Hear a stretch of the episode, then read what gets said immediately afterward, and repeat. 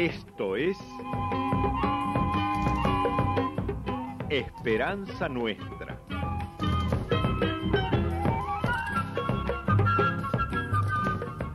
Un programa del Centro de Comunicación Nuestra Señora de Luján.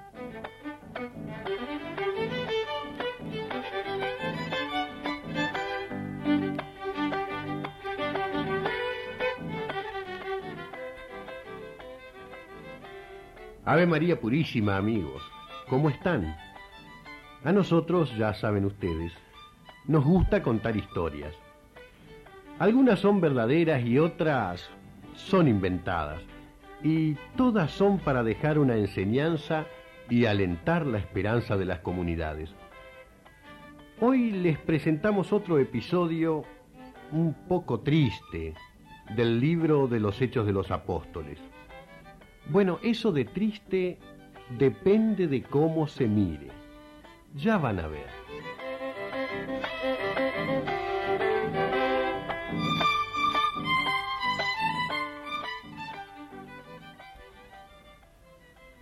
Lo tienen bien encerrado, ¿no? Sí. El jefe de la custodia del gobernador nos facilitó una guardia. Y el consejo de los ancianos, ¿qué decidió? Hay que matarlo. Bien. Es un peligro ese alfarero. Esteban. Ni el nombre siquiera es judío. Pero él lo es y se cree mejor que ninguno. Es un iluminado, Pablo. No tiene sentido discutir con Esteban. Hay que eliminarlo directamente. Ayer en la reunión del consejo me impresionó la mirada de ese hombre. Ah. No sé, hay algo algo diferente, extraño en esa mirada. Es la mirada de un loco, Pablo. No te engañes, es un delirante. Si no, ¿cómo se puede meter a decir que nuestros antepasados fueron traidores a Dios, que mataron a los profetas? No respeta nada. Por eso es tan peligroso. Porque tiene mucha facilidad de palabra y puede convencer a la gente de cualquier cosa. ¿El gobernador dio autorización para matarlo? Sí, sí. Yo tengo mis contactos con sus colaboradores más íntimos. La cosa ya está hablada. A los romanos les interesa que no haya líos, que la gente se quede quieta. Si hay problemas por cuestiones de nuestra religión, como en este caso, nos da vía libre para proceder según la ley de Moisés. Entonces, Lo apedrearemos mañana al amanecer, como lo manda la ley. muy bien. Yo voy con vos. No, no. Vos no podés, Pablo. ¿Por qué no? No tenés todavía la edad reglamentaria para proceder a eliminar a una persona. Eso lo hacen los que ya tienen cierta edad. Vos te vas a encargar de cuidar los mantos de los que tiramos las piedras hasta que Esteban muera.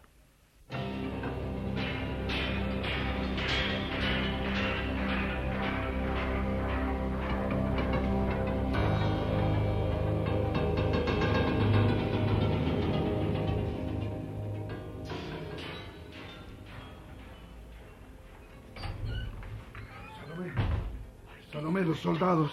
Pedro, Pedro, ¿qué pasa? Cállate. Hay que esconderse abajo de la tierra si hace falta. ¿Pero qué pasa? Lo apresaron a Esteban. Están patrullando todo Jerusalén. Dios mío. ¿Y vos? Eh, A mí ya me tienen más que fichado. No sé si salgo de esta.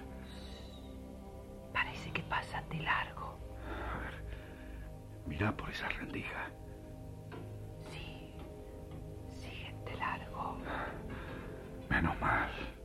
Lo apresaron a ese Esteban que vos viste el otro día. Sí, ¿Por qué?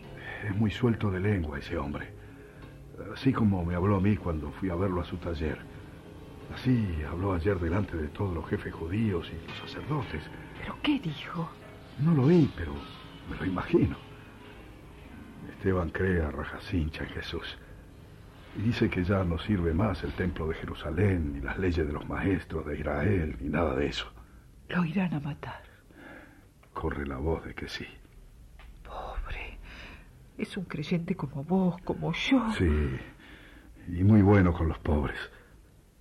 Yo tengo mis diferencias con él, pero es un tipo muy jugado. No lo podés ayudar. ¿Yo? ¿Y qué crees que haga? Ir a pedir a los jefes que lo perdonen. Eso es poner la cabeza para que me la corten. Lo van a matar a pedradas, Pedro. Ese hombre debe tener familia, hijos. Yo te entiendo, Salomé. Sí, tenés razón. Es un cristiano como yo, pero tengo miedo, Salomé. Tengo miedo. Ya me agarraron una vez. Me golpearon feo. No sé si me aguanto otra vez ese castigo.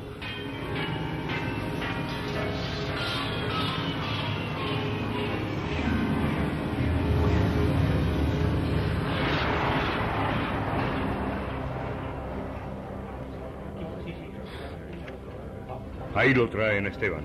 Ajá. ¿Habrá custodia? Sí, la guardia del gobernador romano acordonará la zona para que no haya ningún disturbio. Muy bien. Ah, vamos a tener un día muy hermoso. El amanecer está tibio. Más hermoso va a ser porque nos liberaremos de otro elemento indeseable. Míralo, míralo.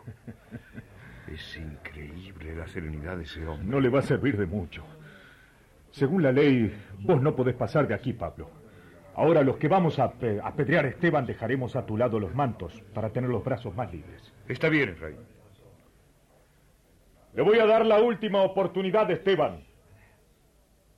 Si retira todas las blasfemias que dijo ayer sobre la ley de Moisés y sobre nuestras creencias, si renuncia a hablar de Jesús como si fuera el Hijo de Dios, lo dejaremos en libertad.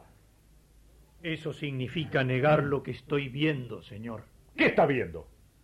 Yo veo el cielo abierto y veo a Jesús de pie a la derecha de Dios. ¿Cómo voy a negar lo que estoy viendo?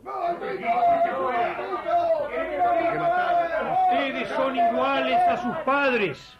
No quieren abrirse a la verdad. Resisten al Espíritu Santo. ¿Qué tiene en la mirada este hombre? ¡Ahora!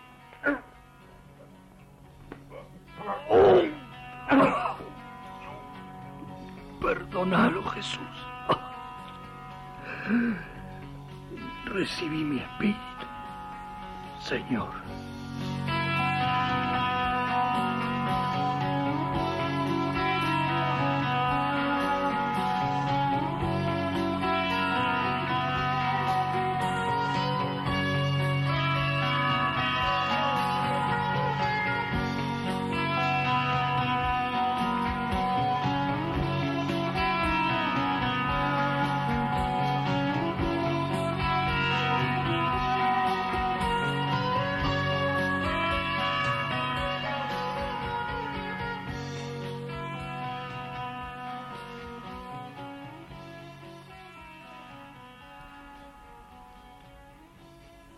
Esteban fue el primer cristiano que murió por su fe. Por eso, la tradición cristiana celebra su fiesta el 26 de diciembre, al día siguiente nomás del nacimiento de Jesús. Desde entonces muchos creyentes han entregado la vida por el mensaje de Jesús, por buscar la justicia, por defender al oprimido, por querer que el mundo sea distinto, más diáfano, más fraterno. En 1979, allá en el lote 29, departamento Taboada, provincia de Santiago del Estero, murió don Filiberto Jiménez. Él integraba un grupo de 23 familias que vivían y trabajaban esas tierras desde hacía más de 20 años. Pero no eran dueños de la tierra y estaban haciendo gestiones para que se les reconocieran sus derechos a tenerla, por haberlas labrado durante tanto tiempo. Aparecieron unas personas que los engañaron. Les dijeron que les iban a dar los títulos de propiedad y les hacían firmar unos papeles. La gente no se daba cuenta de que estaba firmando su propio desalojo. Filiberto Jiménez fue el único que no firmó. No quería entregarse y siguió haciendo gestiones ante las autoridades estaba enfermo y continuaba en la lucha. Hasta que la muerte lo sorprendió en 1979 en pleno trabajo. Don Filiberto abonó con su propio cuerpo la tierra sufrida de Santiago del Estero. Él está ahí, como antes, clavado para siempre en esa tierra por la cual luchó hasta el final, como una bandera de unidad para todos los campesinos que hoy siguen bregando para que se les haga justicia.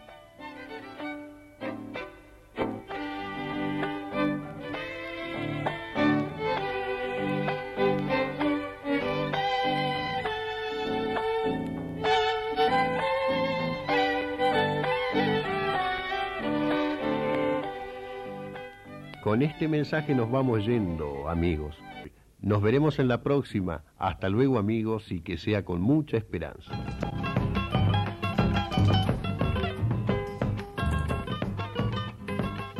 Fue Esperanza Nuestra, un programa del Centro de Comunicación Nuestra Señora de Luján.